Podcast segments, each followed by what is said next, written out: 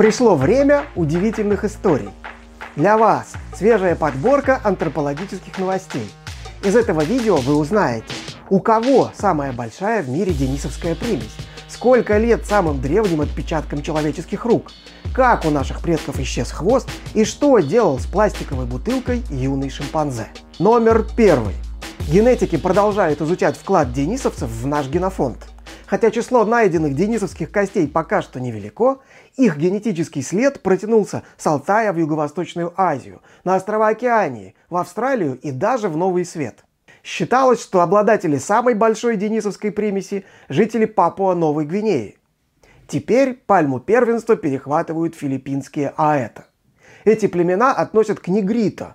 Они живут на Лусоне и некоторых других островах Филиппин. А это невысокого роста, темнокожие и считаются потомками древнейших сапиенсов, которые начали заселять острова Юго-Восточной Азии около 50 тысяч лет назад. Авторы нового исследования проанализировали геномы более тысячи представителей различных этнических групп Филиппин, включая 25 популяций негрита. Оказалось, что неандертальская примесь у аборигенов Филиппин такая же, как у всех неафриканцев, а вот денисовская выше, чем у австралийцев и папуасов. А особенно велик процент денисовской ДНК у аэта племени Макбукон, в среднем на 24% больше, чем у папуасов.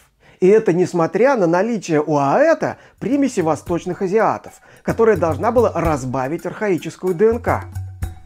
Если же делать на это поправку, у предков аэта денисовская доля должна быть на 46% выше, чем у папуасов.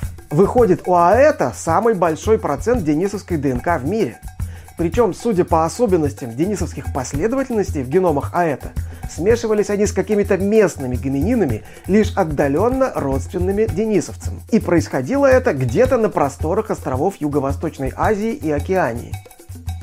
Но где же тогда на этих островах останки денисовцев? До сих пор о том, как могли выглядеть эти древние люди, известно очень мало – Авторы вспоминают недавно описанный вид Homo luzonensis – странных пигмеев с острова Лусон, известных по находкам в пещере Калао возрастом 67 тысяч лет. Не это ли островные денисовцы? Авторы даже допускают, что и флоресские хоббиты тоже могли быть денисовской родней, что кажется совсем уж фантастикой. Впрочем, для проверки таких гипотез требуются генетические исследования костей хоббитов Флореса и Лусона. Пока что об этом можно лишь мечтать. Номер второй. Недалеко от деревни Кисанг, в высокогорьях Тибета, на высоте более 4000 метров, когда-то находился термальный источник. Здесь, на застывшем травертине, археологи обнаружили древние отпечатки рук и ног. На поверхности виднеются 5 следов ладоней и 5 следов стоп. Четыре отпечатка ног правая, а один левый отпечатан поверх других следов. Судя по размерам, следы стоп могли принадлежать одному индивиду – ребенку 7-8 лет. Отпечатки рук более разнообразны по размерам и форме, но не выходят за пределы изменчивости Homo sapiens. Их мог оставить 12-летний подросток. Исследователи датировали травертиновый слой, в котором отпечатались следы с помощью уранториевого метода. Выяснилось, что слой сформировался около 200 тысяч лет назад. А известно, что травертин затвердевает достаточно быстро. Так что 200 тысяч лет – это примерный возраст отпечатков, которые кто-то оставил в еще не застывшей породе. Вряд ли такой набор следов получился случайно. Этому противоречит наличие рядышком отпечатков и рук, и ног. Подобные сочетания в археологии встречаются крайне редко. Представьте, что двое детей играли у источника и намеренно оставили эту мозаику следов – в результате получилось некое произведение наивного искусства. Для сравнения, другие известные отпечатки ладошек в пещерах, считавшиеся раньше древнейшими, в четыре раза моложе. Получается, самыми первыми художниками среди людей были детишки. И это происходило на высоте 4 километров. Дети гор. Надо добавить, что именно на тибетском плато в пещере Байшия не так давно была найдена денисовская челюсть возрастом 160 тысяч лет. Следов сапиенсов такой древности здесь еще никто не находил. Так что очень вероятно, что авторы отпечатков были денисовцами. Самое-то главное, что эти самые древние отпечатки найдены э, в каких-то таких слоях, которые вроде как там с каким-то перекрыванием более поздними слоями, ну и как-то же они их датировали этими там двумястами тысячами лет. А самый цимис в том, что географически, это Тибет, э, где э, до недавнего времени гипотетически, а теперь уже вполне практически обнаруживаются денисовцы, те самые пресловутые. То есть у нас денисовцы найдены в Денисовой пещере и в Байшие на Тибете, примесь в Индонезии – ну, стало быть, в промежутке все должны быть денисовцы. И вот это э, Чусанг, этот самый термальный источник с отпечатками, он где-то там как раз в серединке попадает. Ну, условно, в серединке, понятно, но тем не менее. И э, вот до сих пор у нас следов денисовцев э, остро не хватало. Э, у нас есть следы австралопитеков, э, хомо-эргастеров, Homo erectusов, Homo heidelbergensis, неандертальцев, недавно, кстати, новые нашли в большом количестве причем, сапиенсов вообще море всяких разных, э, практически на всех материках, ну, кроме разве Антарктиды, э, как обычно, ну, там даже следов пингвинов не нашлось. И э, вот денисовцев не хватало, а теперь они есть, сердце радуется. Ну, тут два маломальские научных вывода может быть сделаны. Первый тот, что э, ручки и ножки, они какие-то диспропорциональные, ну, то есть либо они оставлены разными индивидами, что, в общем, запросто может быть, да, то есть там э, одно сильно больше, другое меньше, а может быть, как бы они и вправду такие перекошенные были, э, бог их знает, как бы, может быть и так. Э, ну, для этого нужен скелет нормальной денисовца, ну, вот, ну, скорее всего, это все-таки два разных человека, просто, причем это дети, да, ну, вот, но тем не менее. А второе, то, что это хоть какое-то вообще поведение. Э, ну, никакого функционального смысла отпечатывания этих ручек и ножек э, в этой глине, ну, не глина, там этот какой-то этот слой, да, этот липкий, вообще-то нету. Ну, и тем более, чтобы и руки, и ноги вот на одной поверхности, там, поверх друг друга. То есть для того, чтобы так наляпать, это надо подойти и специально вот как бы туда прилепить эту самую руку и ногу. Э, причем на одном уровне. Вот. А стало быть, раз это не полезно, это символическая деятельность. Ну, понятно, что э, искать тут какие-то там религиозные мотивы смысла нету ни малейшего, но, по крайней мере, это сделано по приколу. Ну, э, пока данных явно маловато, э, но уже это пища для ума какая-никакая. Э, и, как минимум, вот еще э, теперь хоть какая-то информация про морфологию денисцев.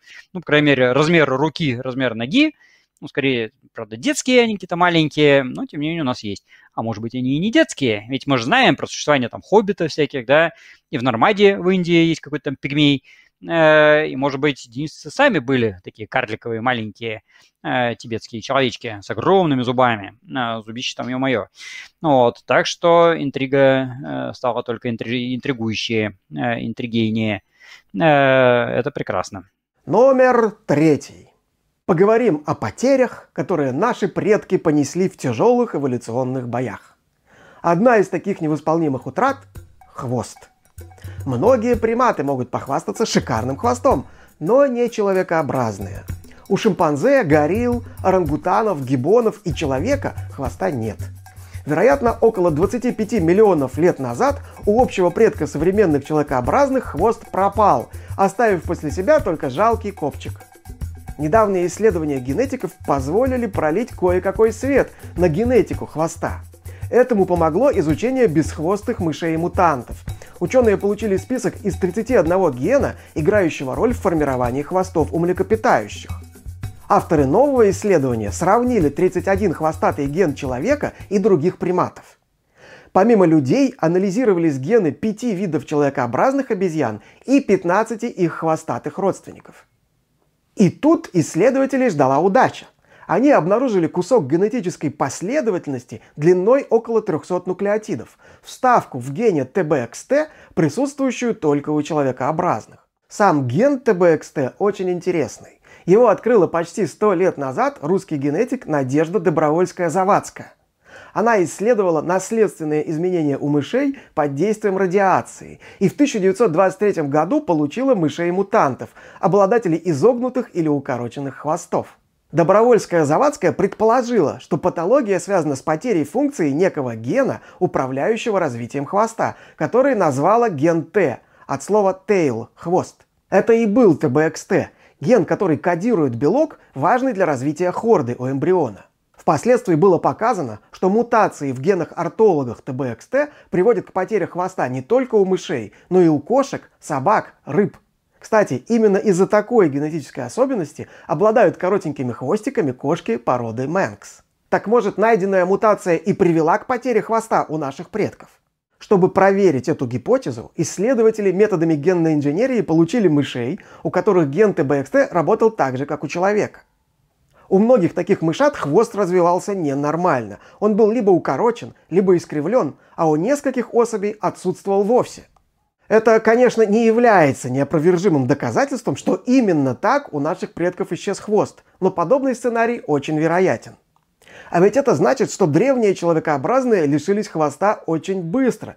Для этого не потребовалось тысяч поколений. Какая-то обезьяна, счастливый носитель мутации в гене ТБХТ, 25 миллионов лет назад родилась короткохвостой. И эта особенность почему-то оказалась столь полезной, что распространилась среди всех ее потомков. Конечно, остается вопрос, чем же так полезно исчезновение хвоста? Новость прекрасная. Наконец-то генетики начали открывать то, что антропологи и палеонтологи видели на ископаемых. Э, ну, другое дело, что палеонтологи хвосты видят, конечно, не так часто. У нас известны были э, скелеты проконсулов, известны были скелеты всяких там мартышкообразных, еще более древних каких-нибудь там всяких этих э, проплеопитеков, каких-нибудь там египтопитеков. Но понятно, что хвост сохраняется нечасто, и обычно о существовании или отсутствии хвоста выгадывали по э, крестцам и копчиковым позвонкам. И рисовалось, что, например, у каких-нибудь там египтопитеков хвост более-менее был, а у плеопитеков был, но короткий, а у каких-нибудь там проконсулов и накалипитеков уже не было вообще. Э, на холопитеков, у накалипитека там только челюсть найдена, а у нахолопитека есть копчик, и там хвоста не было. Вот. А теперь же генетики говорят, что это могло быть результатом очень небольшого количества мутаций. Ну, в принципе, охотно верим. Э, вообще-то хвост исчезал по причине того, что он стал не нужен, и э, зверюшки стали большие, весить стали довольно много, и хвост как балансир потерял свое значение. Ну, очевидно, мутации возникали такие неоднократно э, и раньше, и мы это видим, ну, там конкретная мутация не у всех приматов, конечно, известная, но э, само по себе укорочение хвоста мы видим у всех, либо самых медленных, либо самых крупных, а потому тоже не очень торопливых приматов. Например, из сравнительно небольших полуобезьян это у Потта и а, этих лори, а, Потта в Африке, лори в Азии, и они еле-еле ползают, э, хвоста у них практически нет. А, у Индри короткохвостого самый крупный лемур на Мадагаскаре, может там весить несколько килограмм вполне себе, и у него опять же хвост совсем коротенький. Какие-нибудь там сайки в Южной Америке, широконосые обезьяны, тоже крупные, не сильно торопливые, тоже у них очень маленький хвост. Э, макайки самые крупные, самые короткохвостые, павианы, у них хвост, в общем, тоже не функциональный особо, и тоже он довольно-таки небольшой. Ну и закономерно, что первые человекообразные, достигшие маломальски приличного размера, ну весом там больше 5, а то даже и 10 килограмм, этот хвост тоже потеряли. Э, мы это видели, повторяюсь, э, в палеонтологии, и теперь мы примерно представляем, как это наследовалось. Вероятно, этот переход мог совершаться довольно-таки резко. Э, практически таки вдруг. Э, то есть, э, если до сих пор эволюция вот такая дарвиновская представлялась вполне постепенной, что вот был длинный хвост, потом чуть покороче по хвосту, потом еще покороче, а потом уж совсем маленький, то, видимо, иногда это могло быть в виде прям таки вот бац, был только что длинный, а родился детеныш, и у него там какой-то куцый непонятный хвостик, или даже вообще уже нет. Номер четвертый. А это исследование кому-то может показаться смешным или нелепым, кто-то даже возмущенно вскричит «До чего докатилась западная наука?» Но давайте не будем ханжами. Приматологи наблюдают за обезьянами в дикой природе, фиксируя все аспекты их поведения, в том числе и то, что касается половой жизни. А особый интерес для исследователей представляют ситуации, когда приматы используют различные предметы в качестве орудий. Поэтому достоин внимания эпизод, подсмотренный приматологами на западе Уганды – молодой шимпанзе совокуплялся с пластиковой бутылкой. Мастурбируют разные обезьяны, в том числе и шимпанзе, хотя наблюдать такое их поведение в дикой природе удавалось редко. Случилось это в угандийской области Булинди. Лес в Булинди соседствует с сельскохозяйственными полями и поселками. Шимпанзе фактически ежедневно сталкиваются с людьми и с результатами их труда. 13 августа 2018 года приматологи, исследующие шимпанзе в Булинди, наблюдали в зарослях за группой обезьян. Наблюдатели услышали какой-то шум, а вскоре обнаружили в кустах нашего героя, девятилетнего самца по кличке Араали. Араали спаривался с пластиковой бутылкой из-под гербицидов. Наблюдателям удалось записать короткое видео, на котором видно, как в течение 25 секунд обезьяна совершает характерные движения, сохраняя при этом расслабленное выражение лица. Приматологам не удалось заполучить эту бутылку и обследовать ее изнутри. Поэтому насколько успешным было соитие Раали с пластиковой подругой, неизвестно. Итак, у нас явный пример шимпанзиной секс-игрушки. Авторы обращают внимание, что половой акт Араали продолжался необычно долго, ведь, как правило, соитие у шимпанзе длится всего около 7 секунд. Зачем же понадобился такой экзотический способ? Возможно, это сексуальная разрядка для юного самца, которому старшие товарищи не дают приблизиться к прекрасному полу.